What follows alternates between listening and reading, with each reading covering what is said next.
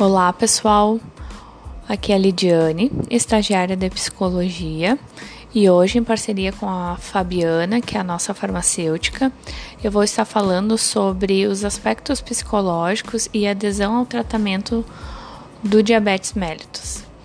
Bom, é bem comum a gente encontrar alguns pacientes que negam essa realidade que é nova ou nem tão nova assim, mas que quando se recebe o diagnóstico de diabetes, por exemplo, ou alguma outra doença crônica, nós agimos em defesa e acabamos negando essa realidade. É, assim, a gente acaba minimizando a sua gravidade e adiando as providências e os cuidados necessários. A negação, então, diante do diagnóstico, ela pode fazer com que a pessoa se recuse a tomar as primeiras medidas para gerenciar a doença. Reconhecer que o diabetes terá um papel importante na sua vida é um passo fundamental para aceitar essa condição e viver de forma saudável com ela. O medo em relação ao que vai acontecer geralmente está associado à falta de informação. Essa sensação geralmente diminui com o tempo, na medida em que você aprende mais sobre o diabetes, compreende que muita coisa pode ser feita para evitar as complicações e passa a exercer mais controle sobre a sua saúde. Outro sentimento que também é bem frequente é a tristeza. Só que ela é normal. Entretanto, é preciso observar se a tristeza se tornou constante na sua vida e também se está impedindo de alguma forma de você aderir ao tratamento proposto. Alguns pacientes também apresentam sentimentos como a raiva, que ela pode ser gerada por acontecimentos que não queremos, né? Como por exemplo uma doença crônica e no caso aqui que estamos falando da diabetes, é a gente pensa que que não merecemos essa doença, então a gente não esperava por ela, então isso também pode dificultar a adesão ao tratamento. É natural que a pessoa sinta raiva, né? Que quando ela perceber esse diagnóstico, o problema da raiva, no caso, está no exagero e na constância dessa revolta, o que pode fazer com que a gente né, não tome os cuidados com a nossa saúde como deveríamos. Outro fator que também é bastante comum é a ansiedade. Ela também pode se apresentar quando possuímos uma doença crônica, como diabetes. Devido ao tratamento que precisa ser feito, como o uso de medicações, aplicações de injeções, o controle glicêmico diário, que são aqueles furinhos no dedo. Então, todos esses cuidados também podem gerar algum tipo de ansiedade no paciente.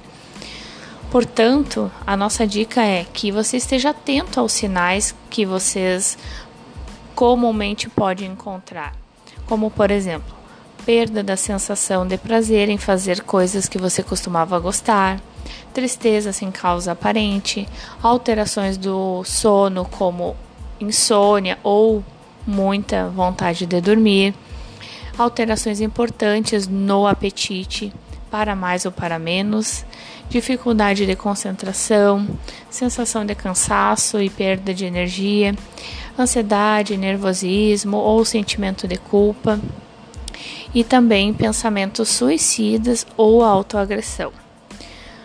Bom, essas emoções elas podem estar relacionadas, por exemplo, ao medo de não conseguir o tratamento adequado ou ao fato de se sentir doente e a sensação de que as outras pessoas não compreendem a sua doença. Enfim, para concluir, a nossa dica é que o tratamento adequado do diabetes requer importantes mudanças no estilo de vida da pessoa, a participação dos seus familiares e uma boa relação com a equipe de saúde. A adesão ao tratamento pode variar em função dos comportamentos de autocuidado e ao longo do tempo. Por isso, a adesão ao tratamento é um aspecto fundamental no controle do diabetes e identificar o que pode influenciar em seu tratamento, particularmente os aspectos psicológicos, é extremamente importante para que o paciente tenha sucesso no seu tratamento. Essa foi a nossa dica de hoje. Eu espero que vocês possam desfrutar dessas informações, compartilhar com os amigos, familiares e conhecidos. E eu desejo um bom resto de semana e até mais.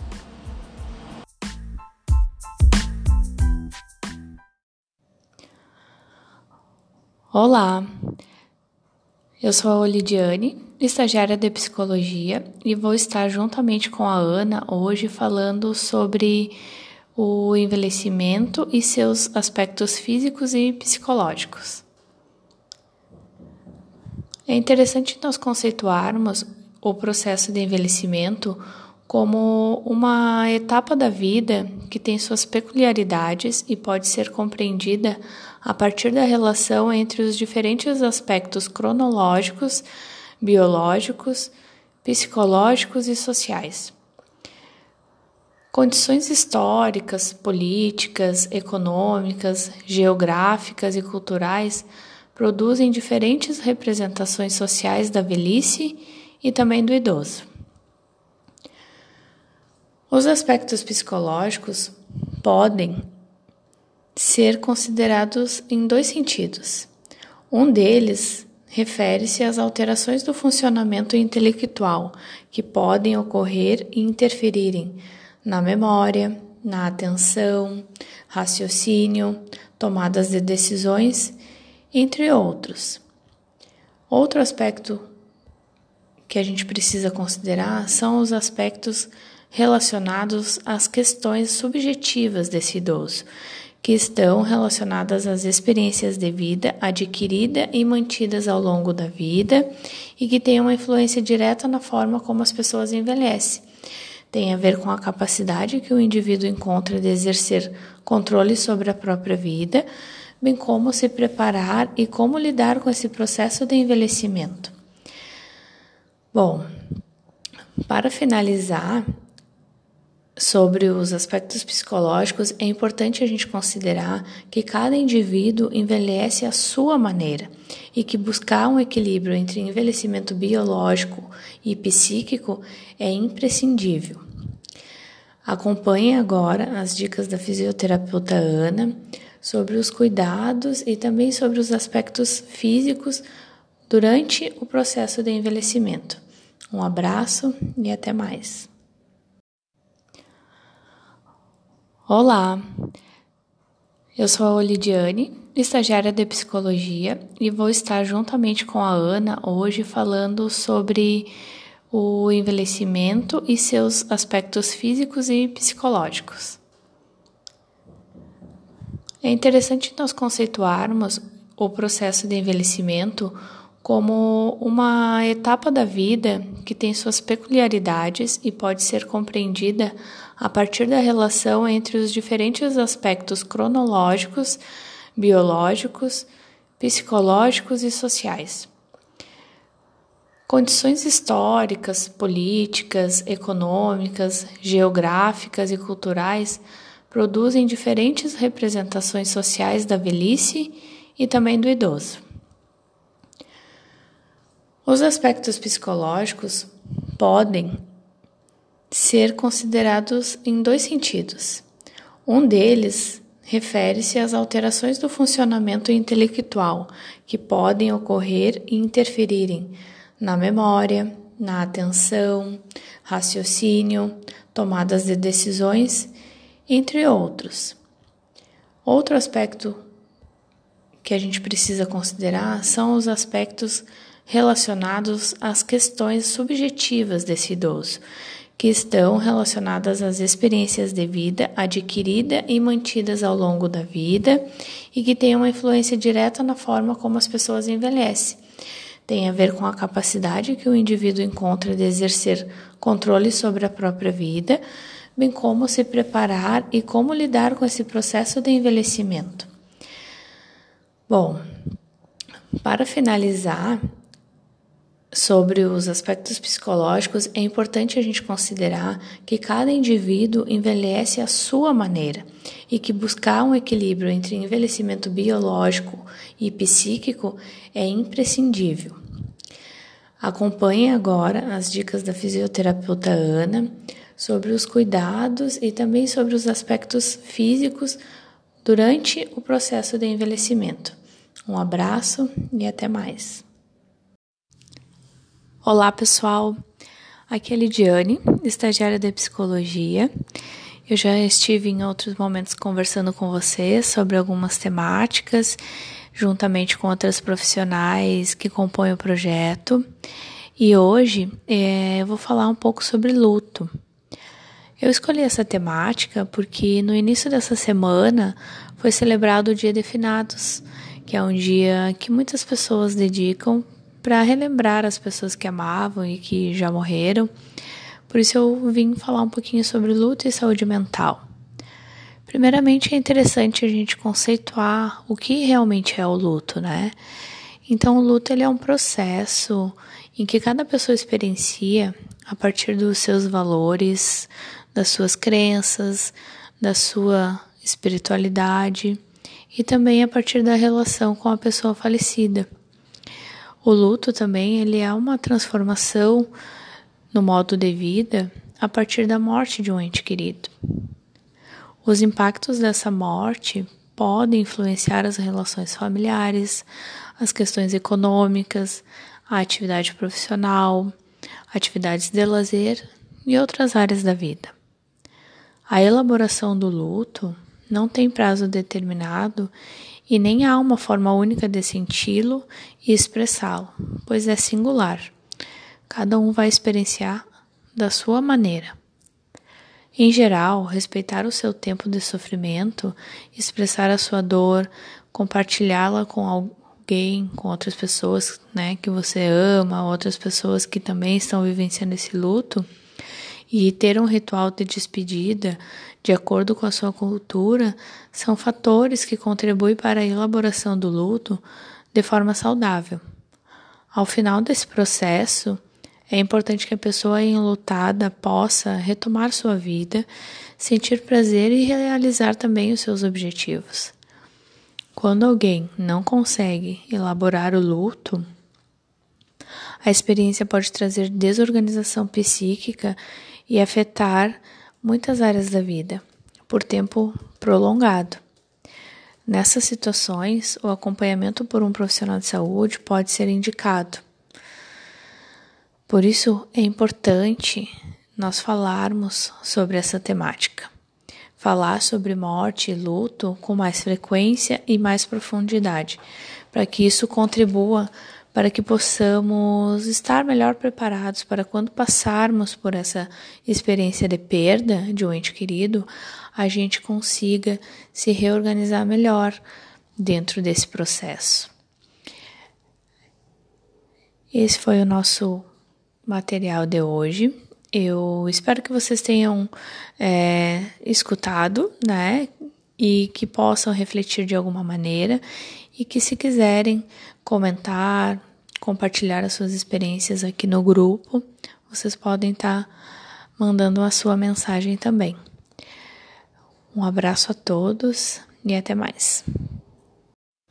Olá pessoal, aqui é a Lidiane.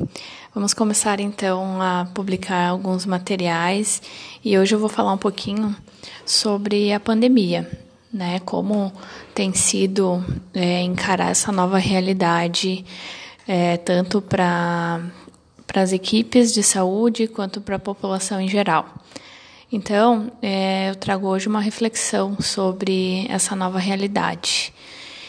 A pandemia de Covid-19 nos trouxe em sua bagagem novos desafios para a população mundial.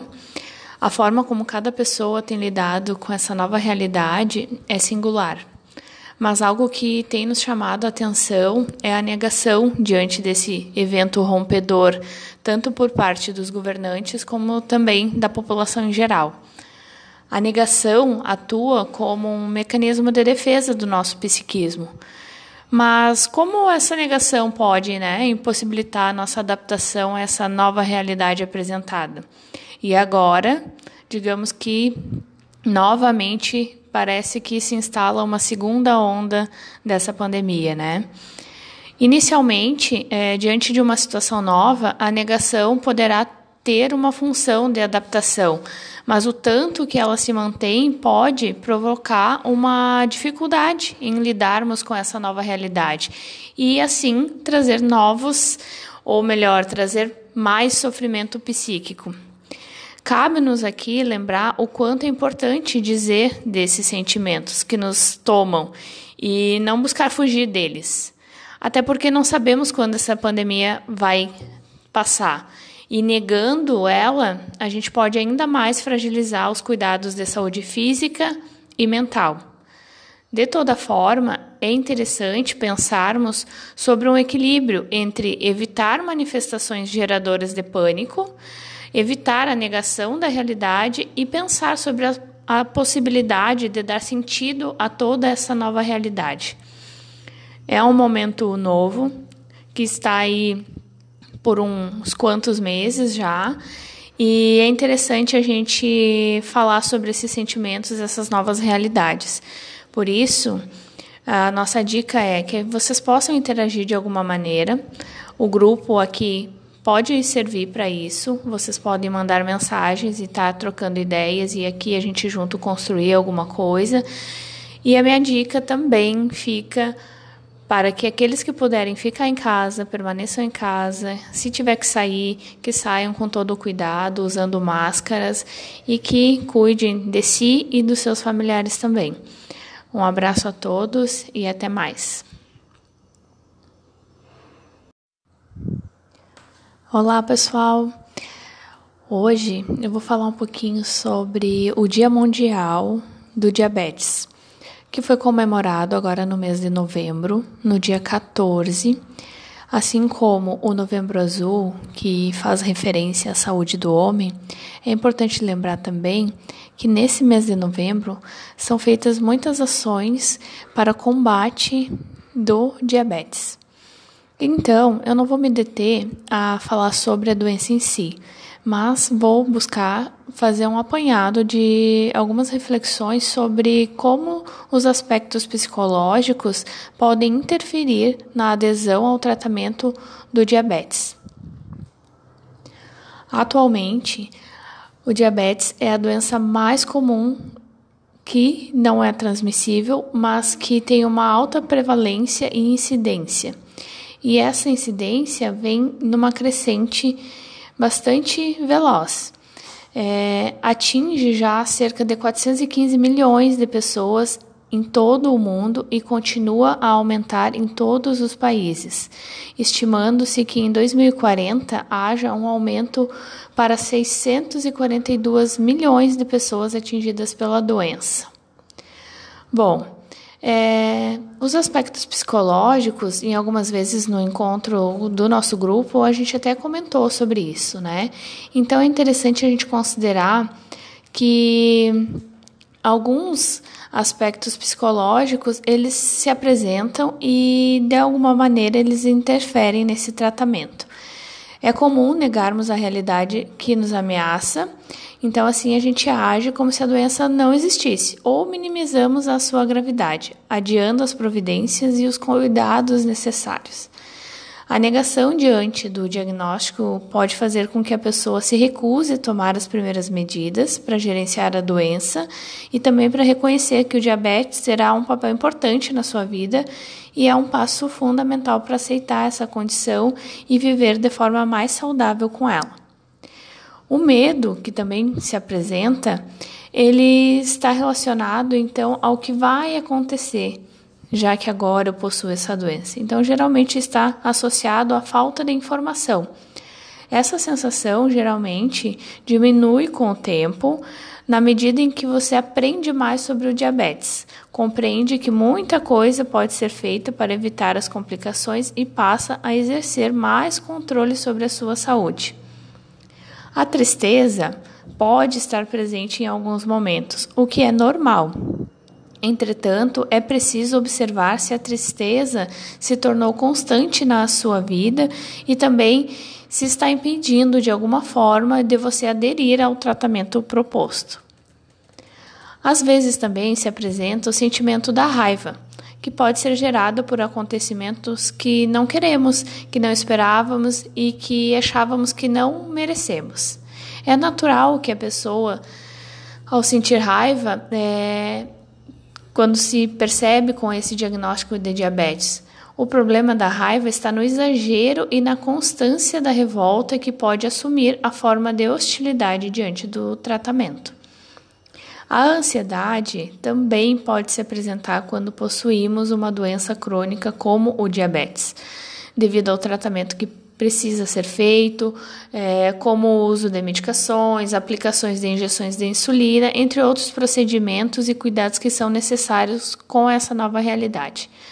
Portanto, estejamos atentos aos sinais mais comumente encontrados, como, por exemplo, perda da sensação de prazer em fazer coisas que você costumava fazer, tristeza sem causa aparente, alterações nos hábitos de sono, despertar precoce e dificuldade em voltar a dormir, alterações importantes do apetite para mais ou para menos, dificuldade de concentração, sensação de cansaço e perda de energia, ansiedade, nervosismo ou sentimento de culpa, pensamentos suicidas ou de autoagressão. Essas emoções podem estar relacionadas, por exemplo, ao medo de não conseguir o tratamento adequado, ao fato de se sentir doente e também à sensação de que as outras pessoas não compreendem o diabetes. Portanto, para concluir, é, o tratamento adequado do diabetes requer importantes mudanças no estilo de vida dessa pessoa. A participação dos familiares e uma boa relação com a equipe de saúde também são importantes. A adesão ao tratamento pode variar em função dos comportamentos de autocuidado e ao longo do tempo. A adesão ao tratamento é um aspecto fundamental no controle do diabetes e identificar o que pode influenciar em seu tratamento, particularmente os, os aspectos psicológicos, e isso é extremamente importante para que o paciente tenha sucesso no seu tratamento. Essa é a dica de hoje. Eu espero que vocês é, tenham gostado e que, se quiserem, podem compartilhar e comentar aqui no grupo o que acharam desse material. Até mais!